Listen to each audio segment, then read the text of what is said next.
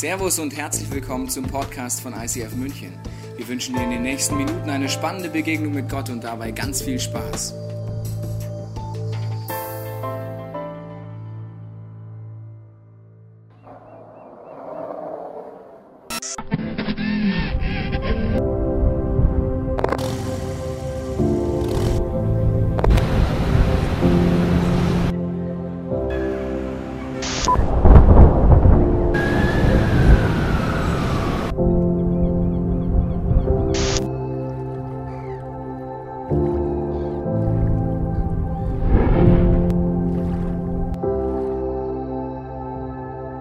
Träumen von einer Kirche, in der Jesus Christus im Zentrum steht, Er entfacht in ihr eine unvergleichliche Leidenschaft. die sich in lebensverändernden Predigten, kraftvollem Worship und und überfließender Kreativität entfaltet. In dieser Kirche feiern und genießen wir die Beziehung zu unserem himmlischen Vater. voller Enthusiasmus. und lernen ihn in all seinen Facetten immer tiefer kennen. Wir wünschen uns eine Kirche, die offen ist für jeden. Egal, woher Menschen kommen und was ihre Geschichte ist. Hier findet jeder ein Zuhause, Diese Kirche ist eine Familie, die von bedingungsloser Liebe Zusammenhalt und dienender Leiterschaft geprägt wird. die Nöte der Gesellschaft bewegen sie zu barmherzigem Handeln. sie ist bekannt für ihre Großzügigkeit. Schaut hin und nicht weg. Wir sehen uns danach, Kraft Gottes zu erleben. Im Wissen, dass für Gott alles möglich ist. Erwarten wir das Wirken des Heiligen Geistes. und erleben seine Wunder. Unsere Leidenschaft gilt einer Kirche, Die für Gott das Beste gibt. Die Sprache unserer Zeit spricht. und sich als Teil der Antwort versteht. in der Kirche, von der wir träumen, Kommen viele Menschen zum Glauben an Jesus Christus. und werden ihm immer ähnlicher. Während diese Kirche ständig wächst, wird sie gleichzeitig durch kleine Gruppen immer persönlicher. Und hat so positiven Einfluss auf unsere Familien. Freunde, und die Gesellschaft. Möge Gott diesen Traum durch uns alle verwirklichen.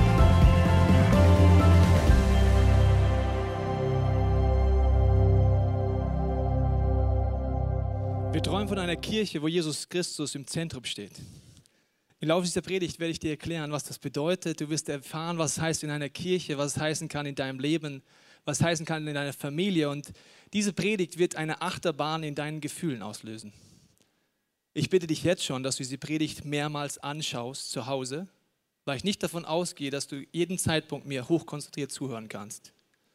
Weil besonders in Momenten, wo Stürme in unserem Leben kommen oder Stürme in einer Kirche kommen, ist die Gefahr groß, dass wir entweder gar nicht wissen, wie man Jesus Christus in den Zentrum stellt, oder vergessen, ihn dorthin zu stellen.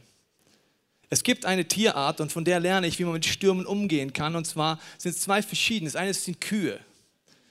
Kühe versuchen folgende Strategie, wenn ein Sturm aufzieht in ihrem Leben, versuchen sie sich davon zu schleichen. Sie versuchen vor dem Sturm wegzulaufen. Das ist auch eine Mentalität, die man als gläubiger Mensch machen kann. Ich denke, wenn ein Problem kommt, wenn ein Sturm kommt, versuche ich davor wegzulaufen. Wenn ein Konflikt kommt, versuche ich vor dem Konflikt wegzulaufen. Wenn ich einen Streit habe, versuche ich vor dem Streit wegzulaufen. Das Problem ist, die Kuh läuft vor dem Sturm her. Sie wird vor dem Sturm her getrieben und sie wird länger im Sturm bleiben als nötig. Die zweite sind die Buffalos. Gell? Kennst du Buffalos? Die machen es anders, eine bestimmte Art. Äh, Sie, wenn ein Sturm aufzieht, laufen sie einfach direkt in den Sturm rein. Es gibt sogar eine Art und das sind die Christen-Buffalos. Wenn sie einen Sturm aufkommen sehen, klettern sie auf einen Berg hoch, sehen den Sturm von Weitem und im richtigen Moment rennen sie den Berg runter, damit sie mehr Tempo haben, um schneller durch den Sturm durchzukommen. Jesus Christus wird oft als Berg, als Fels beschrieben und es ist wichtig in den Stürmen deines Lebens, dass du weißt, wie du auf diesen Fels hoch kannst und wie du dich diesen Themen stellen kannst und reinlaufen kannst. Wir haben ein Ziel als Kirche, das bedeutet, als Kirche ist unsere Leidenschaft, dass Menschen Jesus Christus ähnlicher werden, vielleicht können wir es einblenden, furchtlos leben, unser, unser Umfeld positiv verändern. Ich muss dir in meinem Leben sagen, die harten Momente in meinem Leben, die ungerechten Momente, die Momente, wo ich erstmal Gott nicht mehr verstanden habe, sind die Momente, weil ich wusste und gelernt habe, wie man Jesus Christus ins Zentrum stellt, in einem Leben, in einer Gemeinschaft, in einer Kirche, sind die Momente gewesen, wo am Ende ich am stärksten Jesus ähnlicher geworden bin. Es sind aber die Stürme in deinem Leben und die unruhigen Momente, wo die Wahrscheinlichkeit 50-50 ist. Entweder du schaffst es, an Jesus dran zu bleiben, dann bist du freier, geheilter, freier von Dingen, die dich schon längst knechten und bündeln, binden. Oder du wirst bitterer, erfahrungsorientierter, kirchenverletzter, Männerverletzter, Frauenverletzter. 50-50. Der entscheidende Punkt ist, weißt du, wie du deinem Herzen umgehen musst. Wenn nicht, wird das Destruktive bei dir gewinnen. Das heißt, die Chance in Krisen, die Chance in Stürmen ist besonders hoch. Wir werden gleich eine Situation uns wiederfinden, die in der Bibel beschrieben wird. Wir werden gleich uns ähnlich fühlen, wie eine Situation in Johannes 8 beschrieben ist. Johannes 8 ist folgende Situation. Eine Ehebrecherin wird erwischt und sie wird in die Mitte einer Gemeinschaft gebracht. Interessanterweise ist in dem Moment, wenn es um Sünde oder Versagen geht, relativ schnell folgender Effekt da. Menschen, ohne dass sie es wollen, machen das. Sie nehmen das Kreuz, zack, und stellen jemanden in die Mitte, über den man redet. Jemand, der versagt hat. Sie haben Steine in der Hand und sagen, Jesus, die Frau ist schuldig. Wir wollen sie steinigen. Willst du noch vorher was sagen? Jesus macht dann etwas, was sehr krass ist. Er sagt, okay, Jungs, Mädels, der von euch, der ohne Sünde ist, und Jesus hat es vorher definiert, was ohne Sünde im Bereich Ehebruch ist. Jemand, der noch nie das andere Geschlecht begehrlich angeschaut hat, werfe den ersten Stein und trete hervor. Einer nach anderen denkt sich, also die Blicke zählen auch schon? Okay, also ich schmeiß nichts. Das heißt, die Situation ist die, was Jesus in dieser Geschichte macht. Er versucht den Beteiligten zu erklären, was menschlich ist, aber teuflisch endet und was es heißt, wenn Jesus Christus in der Mitte ist, werden wir uns nachher noch mal genauer anschauen.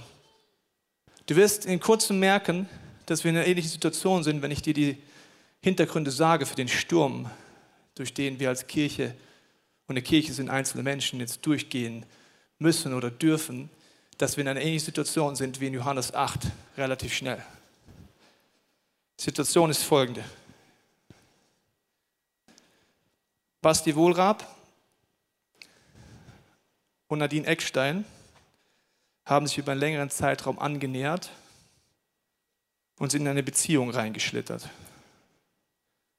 Das hat am Ende dazu geführt, dass beide sich dafür entschieden haben, jeweils ihre Ehen zu beenden und diese Liebesbeziehung zu starten miteinander. Das hat dazu geführt, dass wir gemeinsam entschieden haben, die beiden sind Vollzeit angestellt gewesen in unserer Kirche, sie aus ihren Ämtern rauszunehmen. Je nachdem, wie lange du in unserer Kirche bist, je nachdem, wie gut du unsere Kirche kennst, ist jetzt diese Information emotionaler für dich oder interessant. Basti ist sicherlich für mich und meine Frau sehr emotional. Wir sind seit der fünften Klasse befreundet. Wir sind Nachbarn, die Kirche mit aufgebaut, oft gepredigt. Und die beiden waren jeweils Vollzeit angestellt und diese Situation ist passiert. Ich möchte jetzt mit dir beten, dass du schaffst, mir noch zuzuhören. Weil was ich dir jetzt gleich erklären werde, ist matchentscheidend für dein Leben. Ich bitte dich, dass du mit mir betest, dass du noch präsent bleiben kannst. Vater, ich bete für jeden, der es zu Hause jetzt hört, am Podcast, für jeden in unserer Church dass du es Wunder machst, dass ich jetzt weiter zuhören kann. Und dass du mir erklärst, wie ich im Zerbruch, in Enttäuschung, in schockierenden Momenten an dir dranbleiben kann. Amen. Was ich euch erkläre, kannst du anwenden auf jede Situation. Du kannst sie auf diese Situation anwenden. Und meine Frau und ich haben drei Monate Vorsprung euch gegenüber. Vor drei Monaten haben wir davon mitbekommen. Wir haben monatelang darum gekämpft und erst vor zwei Wochen circa ist die Endgültigkeit der Entscheidung getroffen worden. Aber wir haben einen ähnlichen Vorsprung vor euch. Und deswegen, was ich euch jetzt sage, ist, sind Prinzipien, die du anwenden kannst, wenn du jemand Geliebtes verlierst, wenn du enttäuscht wirst, wenn du von Verleiterschaft verletzt wirst oder egal was es ist für eine schockierende Nachricht, du gehst durch Phasen durch, immer wieder. Und die erste Phase ist die Schockphase. In der bist du ab jetzt, bist du in der Schockphase. Schockphase ist, das kann doch nicht sein. Nee, Da muss doch einmal mit den Beteiligten mal reden. Da muss man, das kann doch nicht sein, oder? Also egal, was irgendwas schockmäßig verleugnen, abstreiten, denken, nee, das geht doch nicht. Genauso, wenn du jemand Geliebtes verlierst, denkst du, der kann doch jetzt nicht weg sein. Die Schockphase ist die erste. Relativ schnell kommt die zweite Phase, die Emotionsphase. Wut auf die Beteiligten, Hass, Misstrauen. Wem kann man noch vertrauen? Bist du ehrlich? Du? Was mit den anderen? Misstrauen gegenüber dem Partner. Angst. Merkst du, was für Emotionen hochkommen können? Angst. Also, wenn die Ehe scheitert, scheitert dann auch meine Ehe? Und das Interessante ist, in der Emotionsphase kommen uns Dinge hoch, die schon vorher da waren. Also, wenn wir vorher schon tief drin geglaubt haben, dass Gott nicht gut meint mit uns, weißt du, was dann passiert in einem traumatischen oder schockierenden Moment? Es kommt dermaßen raus. Wenn ich vorher schon kirchenverletzt war, weißt du, was in dem Moment rauskommt? Boom! Wenn ich selber eine Geschichte von Zerbruch habe in meiner Familie, die ich nicht verarbeitet habe, weißt du, was dann kommt? Boom! Diese Emotionsphase hat interessanterweise nur mit mir zu tun. Nur mit mir. Was da alles hochkommt, was ich denke, was ich fühle. Und diese Emotionen sind wichtig, aber interessanterweise haben sie mit den anderen gar nicht so viel zu tun, sondern es ist ein Auslöser in deinem Leben. Diese Emotionsphase geht durch die Decke und die wird dich auch relativ stark challengen. Ich weiß nicht, was deine Emotionen sind. Und in der Emotionsphase passiert auch immer das, dass man den Stein bereits in der Hand hat. Das Problem ist seit dem Sündenfall nicht, dass wir Steine in die Hand nehmen müssten, sondern wir haben sie schon festgenäht auf eine Art. Weil wir immer gleich reagieren. Und das hat übrigens nichts mit Gott zu tun. Wenn die Bibel liest, gibt er uns Tipps, was göttliche Reaktionen sind und was menschliche oder teuflische Reaktionen sind. Wir haben den Stein bereits. Das nennt man Anklage. In so einem Moment passiert Folgendes: Selbstanklage. Und ich sagte, ich war, bin da schon durchgegangen mehrmals. Hätte ich was merken müssen? Habe ich einen Fehler gemacht? Die Selbstanklage passiert auch, wenn du jemand Geliebtes verlierst. Ich habe mich nicht verabschiedet. Warum habe ich den Moment nicht genutzt? Also Selbstanklage passiert. Das heißt, du schmeißt Steine auf dich. Anklage gegen anderen. Wer ist schuld? Die Beteiligten? Der Pastor, der drüber ist? Tobias, Frauke, irgendjemand muss doch schuld sein. Und dann hast du den Stein und wir sagen dann so Sätze wie, ich brauche mehr Informationen, was sind denn die Hintergründe, wie lange läuft das denn schon? Wir denken, dass wir durch Informationen es uns besser geht. Weißt du aber, zu was Informationen nur dient?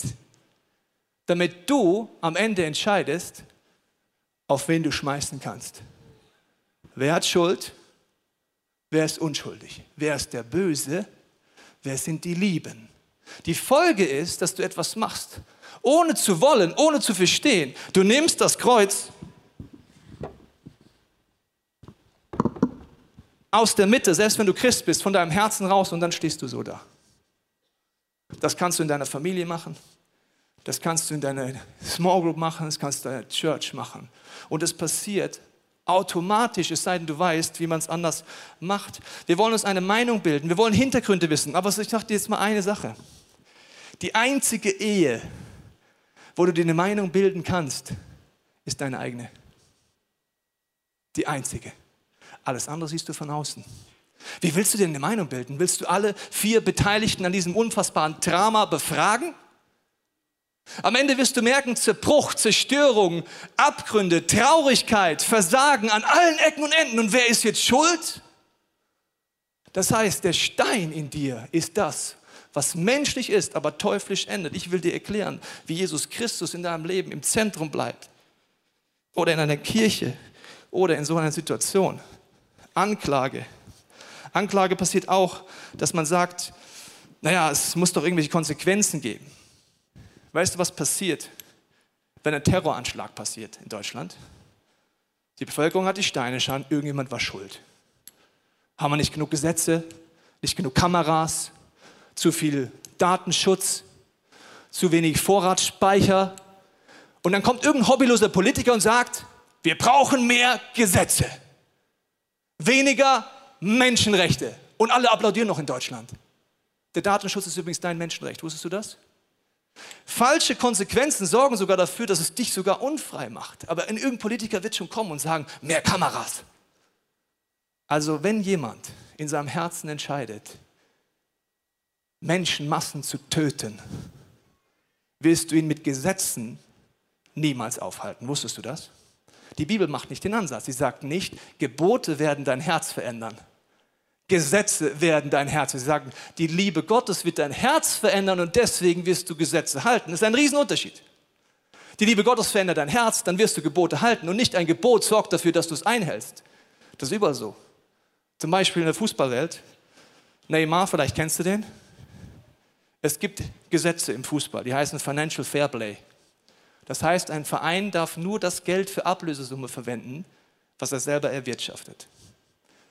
Wenn dein Herz eine Lücke finden will, willst du es finden. Wusstest du das? Das heißt, was haben die Kollegen gemacht? Sie haben sich überlegt, oh, der Sponsor des Vereins in Paris überlegt sich einfach, wir machen einen privaten Sponsorvertrag mit Neymar. Der kriegt 300 Millionen dafür, weil das ist es ja absolut wert. Von den 300 Millionen nimmt er 222 Millionen und kauft sich selber aus seinem Vertrag raus und sagt, ist keine Ablösesumme. Habe ich halt zufällig vom gleichen Sponsor bekommen, der auch die Fußballmann sponsert, wo ich hingehe. Dann sagen alle, es braucht Konsequenzen, es braucht mehr Regeln. Kannst du auf YouTube mal den Trainer von Freiburg angucken, Streich, den mag ich. Der sagt so immer seine Meinung. Der hat gesagt, es braucht nicht mehr Regeln. Es braucht Herzen, die die Regeln einhalten wollen. Wir haben bereits Financial Fair Play. Jemand, der nicht Fairplay spielen will, wird auch nicht Fairplay-Regeln einhalten. Jetzt kann man sagen, was sind die Konsequenzen? Ist jetzt der 10 Uhr Gottesdienst, gehen nur noch die Frauen hin, 11.30 Uhr nur noch die Männer, 17 Uhr die verheirateten Paare und 19 Uhr die Singles, um möglichst nichts zulassen? Ja, du lachst. Diese Sachen passieren in der konservativsten Gemeinde, wo Frauen links und Männer rechts sind. Was ist die Frage, was passiert mit meinem Herzen? Und das ist etwas, wo du merkst, es hat mit dir und mit zu tun. Was macht Jesus, als er merkt, die Leute nehmen ihn aus dem Zentrum raus? Er sagt erst, nachdem alle weggegangen sind, ja, alle sind weg, weil sie merken, ich kann gar nicht urteilen, ist gar nicht meine Aufgabe, ist teuflisch. Sagt zur Frau, ich werde dich auch nicht richten. Krass, oder? Aber tu es nicht mehr. Jesus bringt zwei Sachen zusammen, die wir nicht zusammenbringen können. Er sagt auf der einen Seite, klar, was Sünde ist. Und Freundschaft bedeutet, ich, du merkst daran, dass ich mit dir befreundet bin, wenn ich ehrlich mit dir bin. Ich war auch im Prozess immer mit den Beteiligten ehrlich, das ist aber nicht Anklage. Ich hoffe, du hast Freunde, die ehrlich mit dir sind, das ist nicht Anklage. Aber ich richte dich nicht. Das sind zwei verschiedene Sachen. Im Christentum gibt es irgendwie nur zwei Reaktionen. Entweder verdammen und aus der Stadt jagen mit dem Zeigefinger zeigen und rausjagen. Oder sagen, ja, passt schon. Amazing Grace. Jesus spricht Sünde in deinem Leben klar an und gleichzeitig gibt er dir die Hand. Das ist Jesus Christus im Zentrum haben für uns als Kirche. Er macht beides. Dann kommt die dritte Phase und jetzt wird es krass. Die dritte Phase ist die Einordnungsphase. In der Phase entscheidest du von den Schockmomenten, von den Emotionen, die da sind. Was speicherst du für dich für die Zukunft ab. Wenn du nicht weißt, wie du mit den Emotionen, mit Wut und all dem, was dir umgehst, wirst du Dinge abspeichern, die dich zerstören. Zum Beispiel, du bist verletzt in einer Beziehung. Du weißt nicht, wie man die Emotionsphase mit Jesus im Zentrum durchgeht. Als Folge wirst du sagen zum Beispiel, alle Männer sind Schweine. Wann sagst du das? Wenn du nicht weißt, wie du Jesus Christus ins Zentrum nimmst und es verarbeitest. Das heißt, du ordnest Dinge ein, die können total unbiblisch sein, total ungöttlich sein und weißt, die einzige Person, die unter dieser Knechtschaft leidet, bist du. Weil deine Schlussfolgerung teuflisch ungöttlich ist. Die Frage ist, wie machst du es anders? Wie kannst du es mit Jesus eingehen? Ich mache dir ein paar Beispiele. Der erste Punkt ist, wie kann sowas passieren?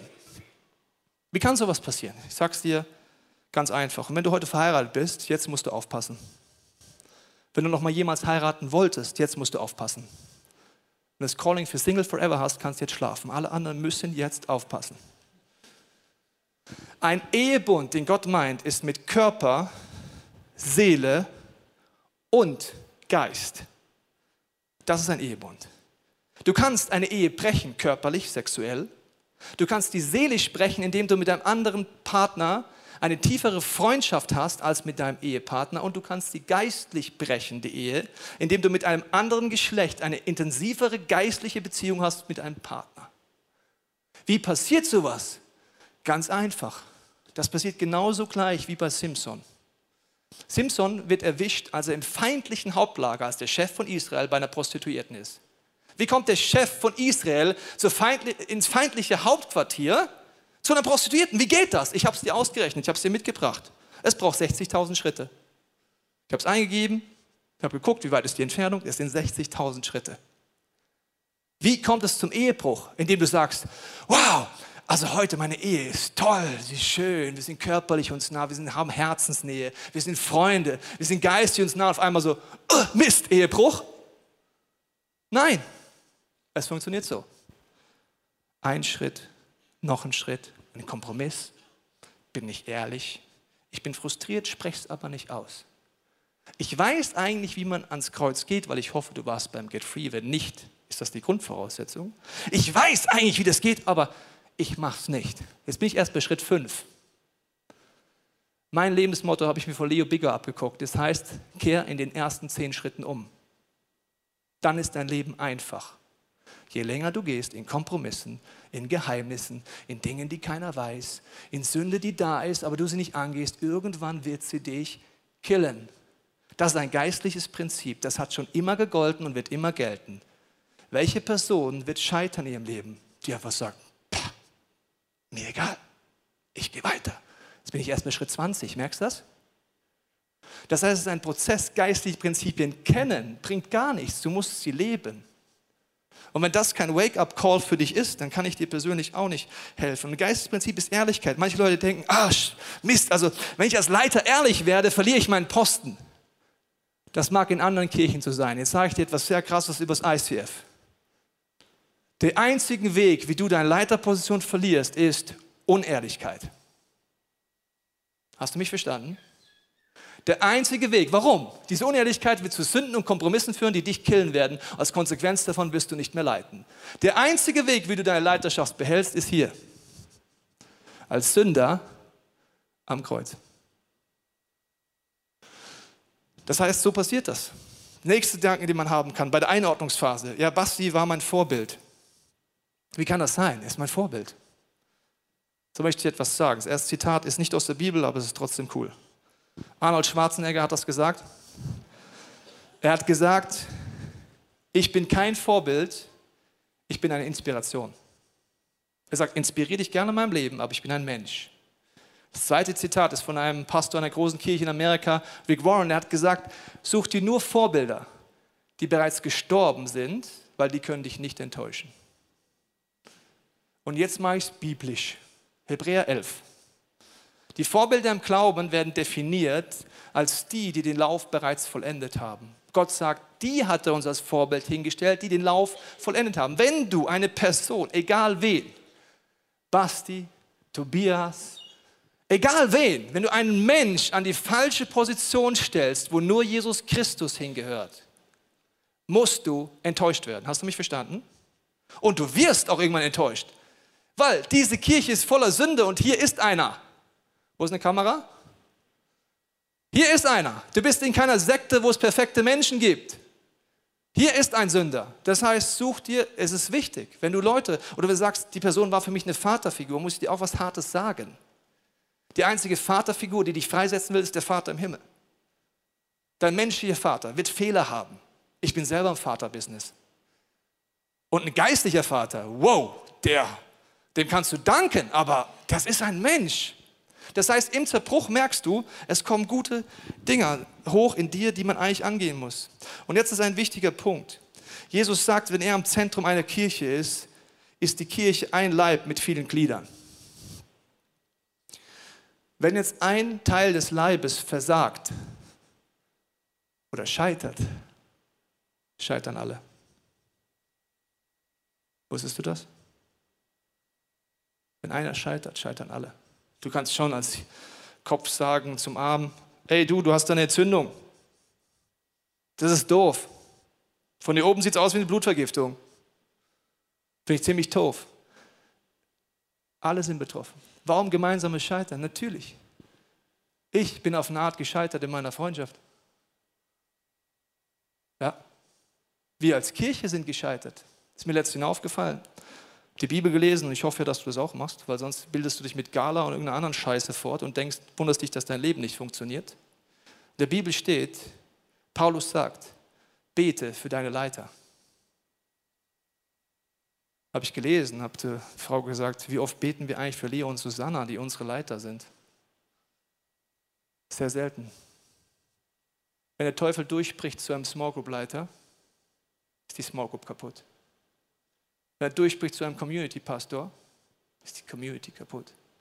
Gott kann alles wiederherstellen, aber das wird erstmal passieren.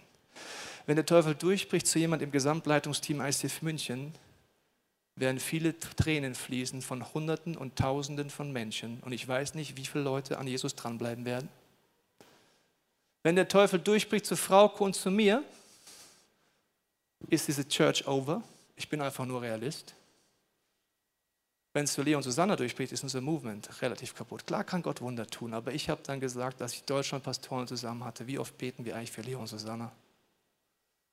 Ich weiß was deine Message ist, aber ich empfehle dir zu überlegen, was deine Message ist. Es gibt einen Unterschied zwischen Anklage und Learning. Bei der Anklage denkt man sich, im Rückspiegel bin ich schlauer. Kennst du sowas? Das ist ein psychologischer Effekt. Weißt du, warum man im Rückspiegel schlauer ist? Weil man mehr Informationen hat. Die anderen Informationen verändern meine Perspektive. Natürlich bin ich im Rückspiegel schlauer, aber hätte ich es gesehen zum früheren Zeitpunkt, hätte ich etwas getan. Verstehst du? Deswegen bringt das nicht, das bringt zur Anklage und Vorwürfen. Aber Learning solltest du mitnehmen, sagen, unter den Bedingungen will ich das lernen oder das lernen und das lernen. Für mich ist es zu beten für Leiter. In die andere Richtung beten die Frau und ich ständig. Für euch als Leiter. Dieses Prinzip habe ich schon lange gemacht. Aber für mich was Neues gezogen. Jetzt ist was dein Learning. Das kann ich dir gar nicht abnehmen. Das musst du selber überlegen. Aber es ist ein gemeinsames Scheitern. Als Kirche haben wir auch viele Learnings. Ich bin der Sabine sehr dankbar, unsere Personalchefin. Die macht in so Momenten immer das Gleiche. Sie überlegt sich, was können wir machen, um in dieser Kirche zu wachsen oder was können wir mitnehmen. Und du hast sehr viele Sachen rausgearbeitet, weil wir eben nicht sagen, ja, wir haben ja nichts falsch gemacht. Genau wie in einer Ehe zwei Leute beteiligt sind, wenn du scheiterst, sind in dem Fall viele beteiligt. Versteht ihr dieses Prinzip? Also haben wir gesagt, ja, wir machen viele Ansätze, aber wo müssen wir deutlicher werden? Das ist Coaching-Ausbildung. Wir haben es bis jetzt erwähnt, dass es sehr unterschiedlich ist, ob das andere Geschlecht coacht. Wir müssen es deutlicher machen. Wir haben erwähnt, dass der innere Mensch entwickelt ist. Wir müssen noch mehr dafür sorgen, dass die Herzen wirklich wissen, wie man das macht. Es sind viele Beispiele, ihr könnt die Sabine gerne fragen. Aber der entscheidende Punkt ist, Learnings sind wichtig. Und deswegen möchte ich ein Bild der Verdauung dir zeigen. Geistlich verdauen ist das A und O. Wenn du nicht weißt, wie man geistlich verdaut, wird dein Leben und der Teufel total einfach haben, dich zu zerstören. Wenn du eine Information bekommst, wie diese, oder eine schockierende Nachricht, oder verletzt bist von Leiterschaft, oder von Kirche, oder von Männern, oder von Frauen, ist mir egal, was es ist, hast du etwas im Mund, auf dem kaust du rum. Dann merkst du, der Geschmack ist bitter, er ist vielleicht sauer, er ist eklig. Und dann geistig gesehen schluckst du es irgendwann runter. Und jetzt ist es geistlich in deinem Magen. Und weißt du, was der Magen wissen muss? Er muss wissen, wie er seinen Job macht. Der Magen überlegt sich, was sind Inhaltsstoffe, die müssen in das Körpersystem rein. Was sind Schadstoffe, Giftstoffe, anderes, die müssen auf Deutsch gesagt rausgekackt werden. Und wenn es Dünnpfiff ist oder ein Virus ist, vollkommen egal, das muss raus. Ich hatte zwei Tage Magen-Darm, das ist nicht lustig, aber es muss raus. Dein Magen entscheidet sogar für Dünnpfiff. Vielleicht hast du geistlichen Dünnpfiff die nächste Woche. Ich kann es dir nicht sagen, aber es muss raus. Inhaltsstoffe sind dem, die sind gut. Zum Beispiel, wenn du einen Leiter auf die falsche Position gesetzt hast, sollte der Inhaltsstoff sein, Jesus, hilf mir, jemand nicht an die falsche Position zu setzen. Wenn du in deiner Ehe bis jetzt nicht verstanden hast, dass es Körper, Seele, Geist gibt, sollte der Inhaltsstoff sein, ich nehme das ernst. Wichtiger Inhaltsstoff. Vielleicht ist der Inhaltsstoff auch ein ganz anderer. Aber Inhaltsstoffe werden dich weiterbringen, Giftstoffe werden dich zerstören, nämlich Unvergebenheit, Bitterkeit, Traurigkeit. Und dann werden die Rückschlüsse in deinem Leben sein und das ist Deutschland voll von entweder das auf Kirche produzieren und dann ganz schlimm auf Gott pro projizieren. Unser Versagen hat mit Gott gar nichts zu tun. Er steht immer noch auf seinem Thron, ist immer noch Spezialist in Rettung, Wiederherstellung und in dem dich zu heilen. Was wir machen, wir laufen vor dem, der uns retten kann, weg. Das ist etwas, was auf jeden Fall hoffentlich Learnings bei dir sind. Und das Rauskacken auf Deutsch gesagt ist get free. Ist die Situation, wenn ich ans Kreuz gehe und sage, und da brauchst du jemand, der mit dir geht. Das heißt in der Bibel, wenn du die Sünden bekennst, das heißt aussprichst mit jemand, der weiß, wie man das bei Gott eintauscht, wird dich Gott nicht nur vergeben, sondern dich reinigen, dich innern verändern. Wenn du das nicht weißt, die Kirche hat so viele Angebote, aber ganz ehrlich, als euer Pastor, ich verzweifle ein bisschen an unserer Kirche.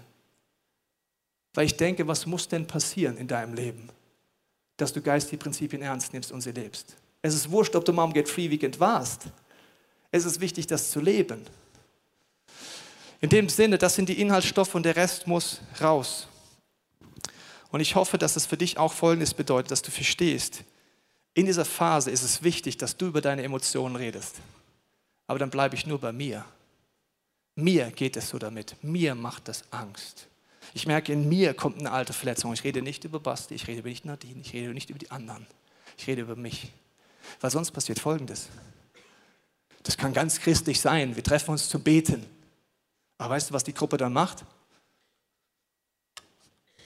Zack, Tratsch, Klatsch, Reden. Also, übrigens, wenn du Tratsch und Klatsch weiter erzählst, tust du Menschen zerstören. Du zerstörst die Person, der du es erzählst. Wusstest du das? Jeden Tratsch, den du weiter erzählst, und der zu 90 Prozent sowieso fast nicht stimmt, zerstört die Person. Weißt du warum? Ihr Vertrauen wird zerstört.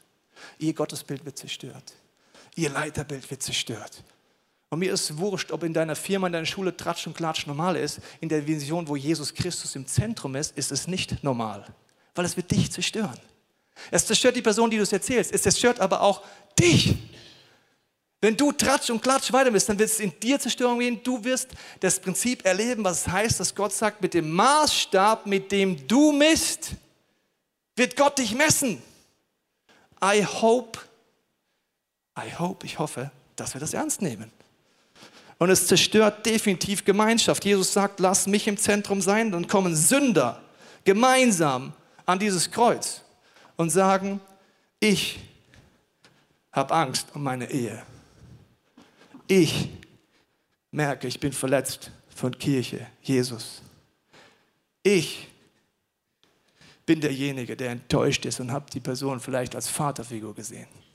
Ich brauche Heilung. Jede Gruppe, die das macht, erlebt Heilung. Jede Ehe, die das macht, erlebt immer Heilung. Und jede Kirche, die das macht, wird immer mehr zu dem, was Jesus schon immer in ihr vorhatte. Das ist die Reaktion, Jesus Christus ins Zentrum zu stehen. Wenn du nicht weißt, wie das geht, frag unbedingt Leute, wie gehen wir denn jetzt mit den Beteiligten um? Das erste ist, Zeigefinger gibt es in dieser Church nicht. Weißt du warum? weil ich jetzt als Papa zusammen mit der Mama, die dort sitzt, sagt, das gibt es in unserer Familie nicht. Das gibt es nicht. Das ist genauso wie bei meinem leiblichen Sohn. Ich sage ihm, welche Werte es gibt. Und in dieser Kirche gibt es die Werte von Jesus Christus. Darauf ist aufgebaut. Das heißt, Zeigefinger sagt nämlich, dass drei auf dich zeigen. Will ich dir gleich erklären. Und das ist sehr destruktiv. Das heißt, wir zeigen nicht auf die Beteiligten. Ja, wir haben Basti und Nadine aus ihren Ämtern enthoben, aber sage ich dir etwas Tiefes. Wir haben sie nicht aus der Kirche geschmissen. Ob wir alle damit umgehen können, weiß ich nicht. Aber ich tue jemand, der im Zerbruch ist und ein Sünder ist, niemals aus der Kirche rausschmeißen und im Haus Gottes rausschmeißen. Ob wir das hinkriegen, keine Ahnung. Die anderen Beteiligten, die verlassenen Partner, ich bin dankbar, dass sie alle Gruppen haben und ich hoffe, du hast eine Gruppe eine Small Group und Freunde, weil in schwierigen Zeiten kommt es matchentscheidend darauf an, was du hast. Und wenn du die hast, und sie haben sie Gott sei Dank, sind wir als Church in einer anderen Position. Wir dürfen beten, bitte bete mit. Aber wir müssen keine Tipps geben. Wir müssen nicht moralische Nachhilfe in Bibelstellen geben. Weil ich sage dir eins, eine zerstörte Ehe ist in unserer Kirche in erster Linie eine Katastrophe für die Beteiligten. Ein Zerbruch und ein Schmerz für Kinder und alle. Wir wissen, was in der Bibel steht, aber in dem Moment holen wir nicht die Moralkeule raus, sondern die Hand. Und deswegen gehen wir um, was ist mit den Kindern? Die Kinder, Du darfst gerne für sie beten, aber Gott sei Dank haben sie Freunde. Das ist Kirche. Gott sei Dank haben sie Nachbarn, die sie lieben und Menschen, die mit dir dick und dünn. Der Semesterstart ist, wenn du nicht das hast, bitte such dir eine Small Group in guten Zeiten. Deswegen die Kinder stehen in unserem Schutz. Du brauchst sie nicht ansprechen, du musst sie nicht fragen, nicht auf die Schulter klopfen. Es gibt genug Menschen, die für sie da sind. Ich bin dankbar unsere Kids Pastors, wir sind dankbar für unsere Mitarbeiter, für die kannst du beten und kannst ihnen Danke sagen. Aber lass uns den Beteiligten die Möglichkeit geben, selber ans Kreuz zu gehen. Deine Aufgabe ist, selber auch an dieses Kreuz zu gehen. Und deswegen möchte ich mit diesen Gedanken schließen. Der Zeigefinger führt dich definitiv, ist zwar menschlich, aber führt dich in eine teuflische Sackgasse. Und jetzt schauen wir, welche drei Finger zeigen auf dich. Der erste ist der. Das sind deine Emotionen, das ist der Stinkefinger. Die Emotionen, die in dir hochkommen, wenn du nicht weißt, wie das geht, frag deinen Leiter, wenn der es nicht weiß, hat er einen Coach. Wie gehe ich mit meinen Emotionen zu Jesus? Wenn du es nicht machst, wirst du Menschen um dich herum zerstören. Wusstest du das? Und das ist im Nachhinein immer schockierend. Deswegen in deiner Small Group, sprich es aus. Geht gemeinsam zu diesem Kreuz. Deine Emotionen müsst, darfst du immer aussprechen, aber sie gehen um dich. Verstehst du den Unterschied? Und das ist wichtig. Wenn du sie runterschluckst, auch deine Ängste werden sie dich killen, wenn du Angst vor Ehe hast, wenn du Angst vor was anderes. Sprich's aus am richtigen Ort und das wird dich verändern. Und dann kommt der, deine Beziehungen. Und jetzt kommt der Punkt, liebe Paare in diesem Raum und jeder, der jemals heiraten will, Jetzt sage ich dir einen Frust, den ich so in den letzten Monaten dermaßen oft ans Kreuz bringen musste. Und der ist der. Meine Frau versuchen seit Jahren, euch Folgendes mitzugeben. Wir sagen, wenn du eine Ehe eingehst, die Ehe ist das Schönste, aber auch das Komplexeste, was Gott geschaffen hat. Er hat es dafür geschaffen, dass du erfolgreich bist. Es ist mit seinen Prinzipien nicht schwierig. Wir sagen, bitte mach ausführliche Ehevorbereitung. Lern geistliche Prinzipien kennen, lern kennen, was es heißt, dein Leben auf diesen Felsen Jesus Christus zu bauen und eine Ehe auf diesen Felsen zu bauen. Wenn du diese Gesetze kennst, wenn du diese Prinzipien kennst, ist die Wahrscheinlichkeit, dass deine Ehe einen Erfolg hat, bei 100 Prozent. Hör mir zu. Wenn du sie aber nicht ernst nimmst, denkst, Gala reicht mir, Pro7 reicht mir, die Liebe reicht mir, dann haut's mir den Deckel raus. Ich kann es dir nicht anders sagen. Ehevorbereitung. Und jetzt kommt noch was krasseres. Und du merkst, das macht mich emotional, weil es geht mir um dein Leben. Wir versuchen dir zu sagen, dass Ehecoaching das Normalste von der Welt ist. Ich sage Sätze von hier vorne. Ich finde jedes Paar nicht normal, das kein Coaching in Anspruch nimmt. Das hast du wie schon oft gehört. Aber ich denke mir, es geht da rein und da raus. Dann inspiriere dich weiter an Pro7, Gala und den Stars und Sternchen. Dann wirst du aber auch die Früchte haben von Scheidung, Zerbruch. Wenn du da drin bist, ich will dich gar nicht anklagen. Ich will dir nur sagen, nimm bitte Prinzipien ernst. Ich kann es nicht anders sagen. Und wenn du diesen Wake-up-Call heute nicht hörst, dann kann ich dir nicht helfen. Coaching, ein Freund von mir, steigt gerade ins Business ein. Er ist jung, er ist erfolgreich. Weißt du, wie er Coaching nutzt? Er will erfolgreich sein. Deswegen hat er sich einen CEO gesucht, der erfolgreich sagt, coach mich. Ins Christentum hat der Teufel irgendwo ins Hirn geschissen und gesagt, wenn du nicht mehr weiter weißt, wenn du in der Sackgasse bist, dann machst du Eheseelsorge. Und sonst ist so, was, du machst Eheseelsorge? Ey, dieser Spirit, wenn der in dir weiter bleibt, dann bist du naiv. Coaching ist dafür da, dass du erfolgreich bist, weißt du das? Dass Gottes Prinzipien durchbrechen. Es ist nicht kompliziert, was Gott gemacht hat, aber er gibt Prinzipien. Und wenn du diese Gesetze brichst, bricht es dich. Ich will dich gar nicht anklagen, ich will, dass du wach wirst. Egal, wo du mir in Deutschland zuhörst, dass du wach wirst. Wenn du ein Patchwork bist, es geht nicht, dich anzuklagen. Auch dann musst du geistige Prinzipien lernen. Egal, wo du bist. Wenn du Single bist, lernen sie heute. Das heißt, das ist ein ganz wichtiger Punkt. Und dann kommt der Kleinste. Der Kleinste ist mein Herz und dein Herz. Das ist das Schwächste. Seit drei Monaten kämpfen meine Frau und ich um unser Herz. Wir feiern jeden Tag das Abendmahl. Jeden Tag. Es hat manchmal eine halbe Stunde gedauert, bevor ich den Wein trinken konnte, weil mir so viel Wut war. Enttäuschung. Andere Dinge. Das Schwächste ist mein Herz. Und damit möchte ich schließen, diese Bühne ist ein Symbol für dein Leben. Das Schwächste ist die Frage, ob du den Kampf annimmst, dass Jesus im Zentrum von deinem Herzen bleibt. Wenn er dort bleibt, sage ich dir, aus mittlerweile vielen, fast zwei Jahrzehnten mit Jesus, werde ich danach geheilt werden, nach dem Prozess befreit werden. Ich bin danach mehr die Person, die Gott schon immer gesehen hat. Menschenfurcht geht weg. Und im Zerbruch baut Jesus mich neu auf, auf seinem Fundament.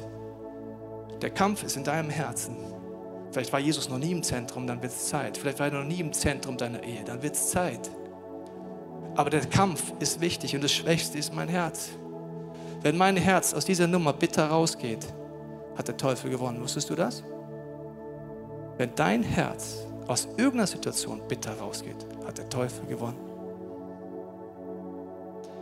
Meine Frau und ich haben entschieden, jetzt erst recht. Immer wenn ich Zerbruch sehe, sage ich jetzt erst recht. Ich kriege vom Leo, meinem Leiter und Coach, SMS fast täglich und die heißt, Tobias, lauf den Lauf. Gib nicht auf. Lauf den Lauf so, dass du ihn vollenden wirst und vor Jesus mit deinem Herz stehen wirst, das voll Liebe ist, barmherzig ist und ihm ähnlich ist. Und deswegen sage ich dir heute, Gott ist Spezialist im Zerbruch. Er ist Spezialist bei dir. Er ist bei dir zu Hause Spezialist, wenn du das ernst nimmst. Und ich möchte jetzt beten, dass du diesen Moment nutzt, so was immer du ihn brauchst. Ich weiß, dass es denen, die an Gott festhalten, wird das zum Besten dienen. Du wirst aufblühen. Du wirst in neue Dimensionen kommen und dafür möchte ich jetzt beten. Jesus, ich danke dir, dass du Prinzipien hast in unserem Leben. Heiliger Geist, ich bete, dass du jetzt uns zeigst, jedem Einzelnen, egal ob zu Hause oder wo, wo wir Steine in der Hand haben, vielleicht auch aus der Vergangenheit, in dieser Situation oder etwas ganz anderes. Ich danke dir, dass du uns einlädst, die Steine zu dir ans Kreuz zu bringen weil du sagst, komm zu mir, wenn du mühselig und beladen bist und diese Steine beladen am Ende uns. Heiliger Geist, du siehst, wer gerade durch Zerbruch geht. Du siehst Leute, die hoffnungslos sind. Und du siehst alles, was uns auslöst. Ich danke dir, dass wenn Dinge ans Licht kommen, deine Heilungskraft wirkt. Deswegen segne ich dich für jetzt, für die nächsten Wochen und Monate mit der Gewissheit, dass Gott das angehen wird in deinem Leben. Amen. Diese Phasen zum Abschluss sind leider nicht einmal.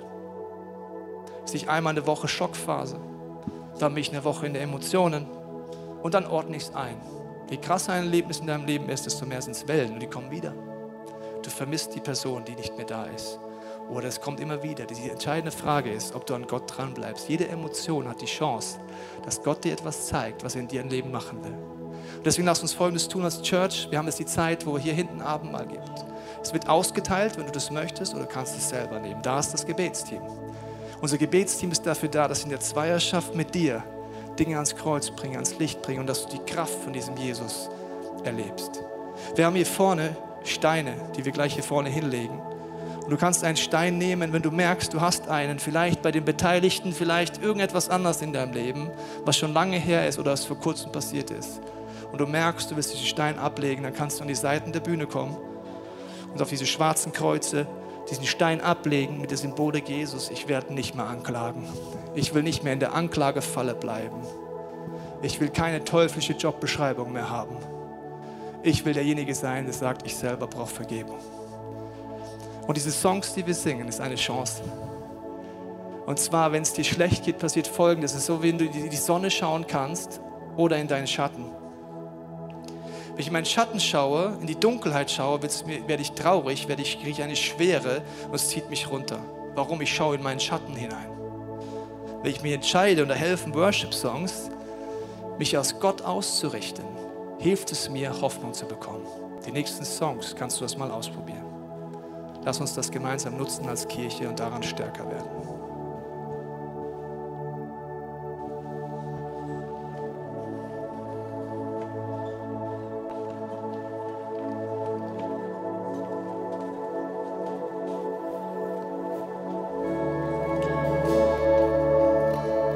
Es ist so schön, einfach dieses Kreuz hier in der Mitte zu wissen. Ich weiß nicht, wie es dir geht, aber ich finde, das Einzige, was man in so einer Situation machen kann oder was mein Bedürfnis ist, ist einfach, sich zu Gott zu flüchten und zu beten. Und deswegen haben wir uns hier aufgestellt als Leitungsteam vom ICF München. Und wir möchten jetzt beten für verschiedene Bereiche, die gerade die Situation betreffen. Und wenn du möchtest, kannst du dich einfach da einklinken, Bereich für Bereich, wo du möchtest. Und steht doch gern dazu auf, wenn, ihr, wenn du nicht schon stehst. Jesus, ich danke dir dafür, dass du in jedem Zerbruch mit drin bist, auch in diesem. Und ich segne alle vier Beteiligten einfach mit guten Freunden, mit starken Gruppen, die sie da durchtragen, die ihnen zur Seite stehen. Und Jesus, ich habe gerade gesehen, wie einer der vier Beteiligten einen Stein zu dir ans Kreuz gelegt hat. Und wie unverschämt wäre es von mir, meinen Stein zu behalten, wenn die, die am nächsten dran sind, auch ihren Stein ablegen. Jesus, ich bete für uns alle, dass du mit uns einen Weg gehst im Herzen, dass wir diesen Stein loslassen können und allen Beteiligten die Hand reichen. Jesus, ich danke dir für alle unsere Kinder, für die großen Geschenke in unserer Kirche. Jesus, du hast gesagt, lass die Kinder zu mir kommen. Wir wollen sie nochmal bewusst unter deinen Schutz stellen, in deine Hände legen, Jesus. Und wenn du ein Trennungskind bist, dann spreche ich dir zu, dass du Jesus an die Hand nehmen kannst. Jesus ist bei dir. Jesus, ich danke dir dafür, dass du mit uns durchs Leben gehst, Jesus, und dass du unser perfekter Vater bist.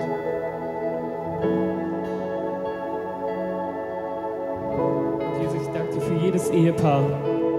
Ich danke dir für jeden, jede Frau nach deinem Herzen. Ich danke dir für jeden Mann nach deinem Herzen. Und ich danke dir, dass dieses Geheimnis der Ehe wirklich eine göttliche Erfindung ist. Und Jesus, ich spreche es heute aus.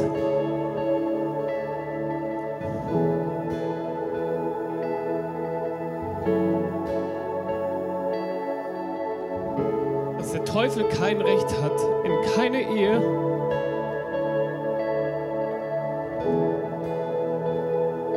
einen Keil zu treiben, sondern das, was du, wo du Leute, Mann und Frau zusammengestellt hast, der Mensch es nicht trennen darf.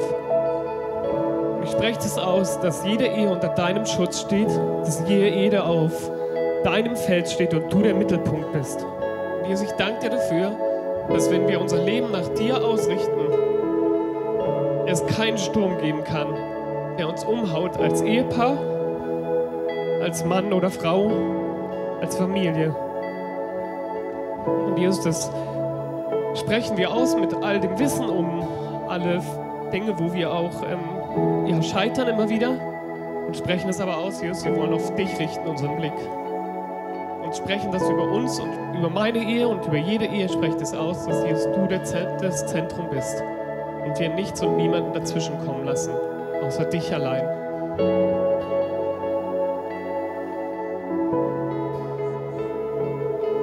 Und Jesus, gemeinsam als Kirche beten wir für unsere Leiter. Danke, Jesus, für die Menschen, die uns dienen, indem sie uns leiten und uns vorangehen. Und Jesus, wir beten für jeden von unseren Small Group Leitern, für jeden von unseren Teamleitern, unsere Community-Pastoren, alle Pastoren von unseren Locations und von jeder ICF-Kirche auf der Welt. Und Jesus, wir beten insbesondere für die Leiter von unserem Movement, Leo und Susanna, und für unsere Seniorpastoren Tobi und Frauke. Und Jesus, in deinem Namen stellen wir sie unter deinen Schutz. Ihre Herzen und ihre Gedanken sind geschützt durch dein Blut, Jesus. Jesus, ich bete, dass du ihnen die Fähigkeit gibst, weitsichtige und weise Entscheidungen zu treffen, die sie selber näher zu dir bringen und uns alle mit ihnen. Und ich bete jetzt auch für dich, dass diese Wahrheit tief in dein Herz sinkt, dass niemand über dein eigenes Leben größere geistliche Autorität hat als du. Und ich setze in der geistlichen Dimension jetzt den Willen und den Biss frei, Leiterschaft über dein eigenes Leben zu übernehmen. Und die Verantwortung zu übernehmen, dass du Jesus ähnlicher wirst in jeder Situation in deinem Leben. In Jesu Namen. Amen. Jesus, ich danke dir, dass du, wo zwei oder drei bei, mit dir versammelt sind, dann bist du mittendrin. Du bist in jeder Gruppe, in jeder Small Group, in jedem Team hier mittendrin. Und ich bete, dass du nicht mittendrin nur bist, sondern dass du im Zentrum bist. Heiliger Geist, ich bitte dich, dass du in meinem Leben die Dinge aufdeckst, die im Argen liegen. Dass die Dinge, die ich sehe, dass du mir die Kraft gibst, zu dir zu kommen, Jesus, am Kreuz es abzugeben, aber auch Leute mit reinzunehmen. Dass wir gemeinsam kämpfen können, dass du mein Leben schöner machst und es auf dich ausrichtest. Ich bitte dich, dass wir eine neue Art von Ehrlichkeit erleben in jeder Gruppe, in jedem Team, in jeder Small Group. Dass wir mutig werden und die Dinge rausbringen, damit du uns noch schöner machst, dass jede Gruppe und diese Kirche schöner wird.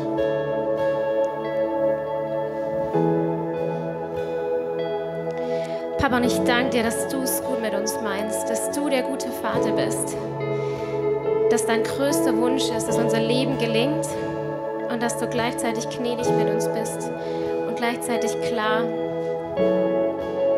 Mein Wunsch ist, dass du uns begleitest jetzt auf diesen Verdauungsprozess, auf den wir gemeinsam unterwegs sind, dass du uns in den nächsten Tagen Weisheit schenkst, was die Giftstoffe sind, die in uns hochkommen, dass wir die erkennen und die direkt bei dir lassen, weil du hast uns zugesagt, dass du diese Dinge weg von uns nimmst und dass wir das behalten, was kostbar ist, dass du als liebender Vater uns zeigst, wie unser Leben gelingen kann.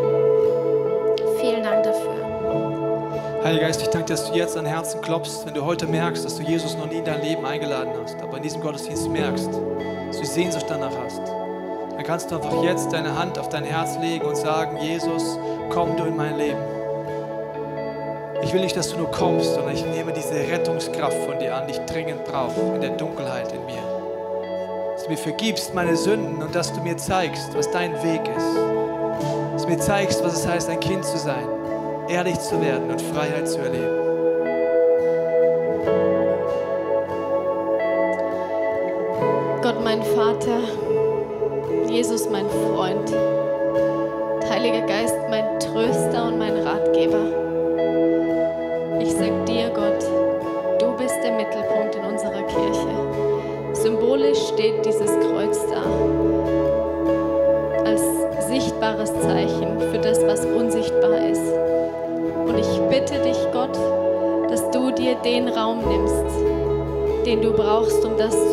Was du vorhast. Du bist der Mittelpunkt in unserem Leben und in unserer Kirche. Amen. Wir hoffen, dass dir diese Predigt weitergeholfen hat. Wenn du Fragen hast, kannst du gerne an info at icf-moenchen.de mailen und weitere Informationen findest du auf unserer Homepage unter www.icf-moenchen.de.